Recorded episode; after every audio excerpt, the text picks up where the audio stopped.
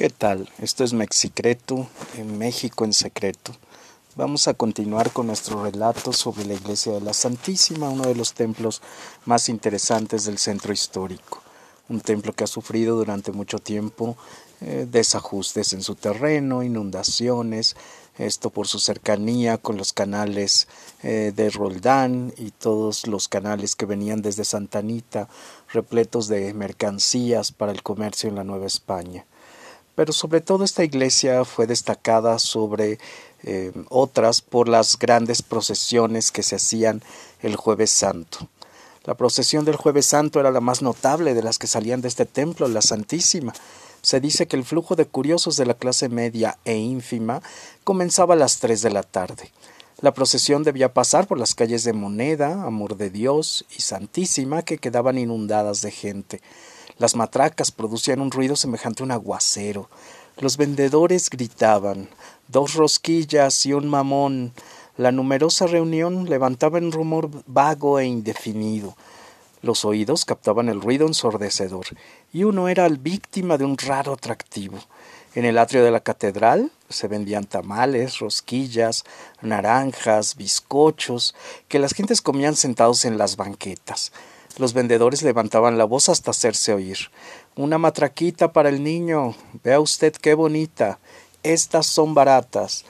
Alrededor del atrio y en el centro de la plaza estaban los puestos de chía, horchata, limón, piña, tamarindo. Se oían gritos de ¿Qué toma usted? Pase, pase a refrescar. En cada puesto y en diferentes tonos proferidos por la anciana andrajosa y sucia, por algún muchacho harapiento, por la moza en traje de china poblana, la multitud iba de puesto en puesto. Aquella tarde, la vista de la Plaza Mayor podría ser interesante y variada. Eran solo las cuatro treinta y ya era imposible transitar por aquellas calles. El gentío se movía como las olas de un mar agitado, o como la corriente de un río crecido. Sobre el oleaje de las cabezas aparecían las cañas cubiertas de judas y las matracas. A través de aquella muralla humana caminaban con dificultad las familias de buen tono. Hacia alguna casa amiga. Los balcones se llenaban de preciosas jóvenes que se entretenían murmurando de las que pasaban caminando. Los aguanes, henchidos de individuos de la clase media, la iglesia de la Santísima estaba llena de gente de todas clases. En esa tarde salían a relucir trajes que no volvían a verse hasta el próximo eh, día del eh, año siguiente. Todos esperaban la procesión. Cada quien se colocaba donde podía verlo todo y observar cuánto sucediera. Salía al fin esta procesión. El papel del Nazareno estaba reservado para los aguadores. Sobre sus hombros salían las imágenes. Su traje especial consistía en un calzón corto, morado por el jueves santo, negro si era viernes.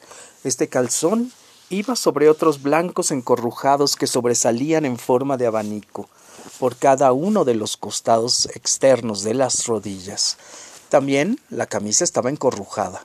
Por lo común iban descalzos. Sobre el pecho llevaban un gran escudo con el patrono de la cofradía que pertenecían y un escapulario de tafetano sarga, morado el jueves y negro el viernes. La procesión venía acompañando a las imágenes hacia las cuales se dirigían las miradas de todos. Las de San Pedro parecía llorar de verdad.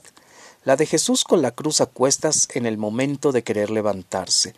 En su rostro se reflejaban perfectamente la fatiga y el dolor la de Simón Cirineo, muy expresiva y natural, la de la Virgen de los Dolores, en cuyo rostro se retrataría la aflicción que sufrió cuando subía al Calvario, y la escultura de la Santísima Trinidad, muy hermosa, una obra verdaderamente artística.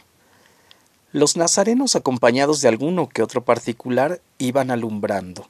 Caminaban también algunos, muy pocos, de la cofradía de San Omobono, detrás del que llevaba su estandarte.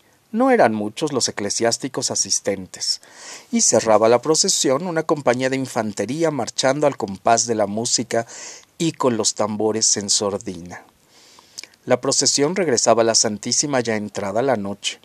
La concurrencia se iba esparciendo por todas partes para ir a ver la iluminación de las iglesias.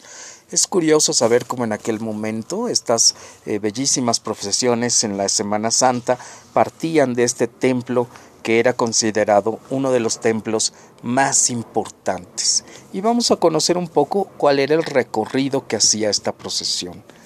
Eh, saliendo del templo por la puerta del poniente, se ponía sobre la calle de la Santísima. Por esa calle caminaba hacia el poniente. Por la tercera calle de Venegas, hoy Jesús María, iba hacia el sur. Entraba en el templo monacal de Jesús María, donde las religiosas interpretaban algunos cantos salía del templo y seguía hacia el sur por la misma calle. La comunidad de mercedarios con su provincial le salía al encuentro. El abad de San Pedro le entregaba una cruz de carey. La procesión entraba en el templo de la Merced, quedando fuera las imágenes de la Trinidad y de la Virgen María, pues sus palios no podían pasar por sus puertas. Al salir la procesión venía acompañada por los frailes de la Merced. Por esta hospitalidad, la Cofradía de la Santísima Trinidad entregaba cincuenta pesos para la redención de los cautivos. Hay que recordar que los padres mercedarios, que ese es el nombre de la orden, la merced y redención de los cautivos, nacen en la época de las cruzadas, cuando los sacerdotes se ofrecían a eh, eh, quedar atrapados a cambio de liberar a los soldados presos en las cruzadas. Pues siguiendo la ruta de la procesión, ella eh, caminaba ahora por la calle de Valvanera.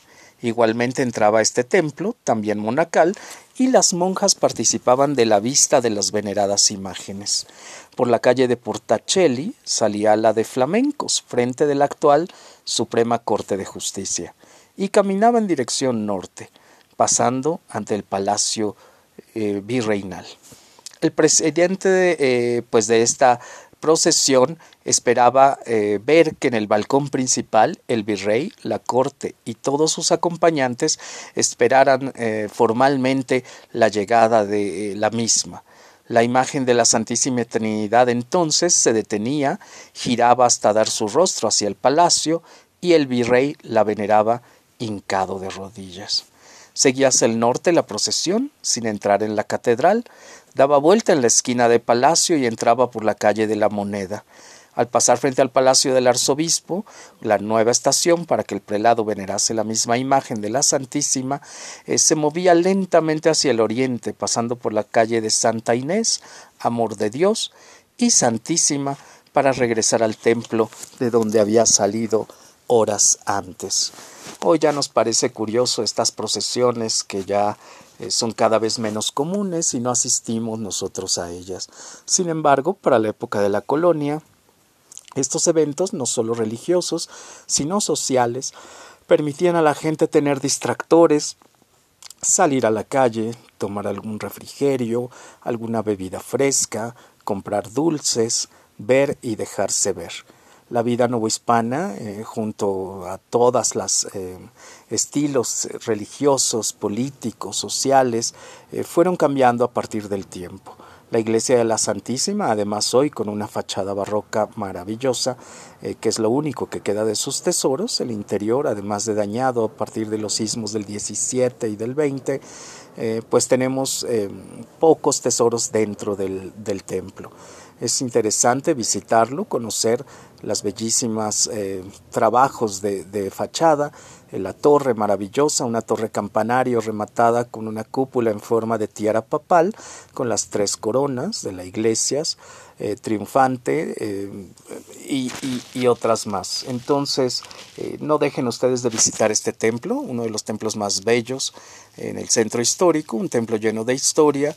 Y pues en nuestro próximo capítulo vamos a hablar ahora de algunos mexicanos em, que han em, colaborado con la, em, el enaltecimiento del centro histórico.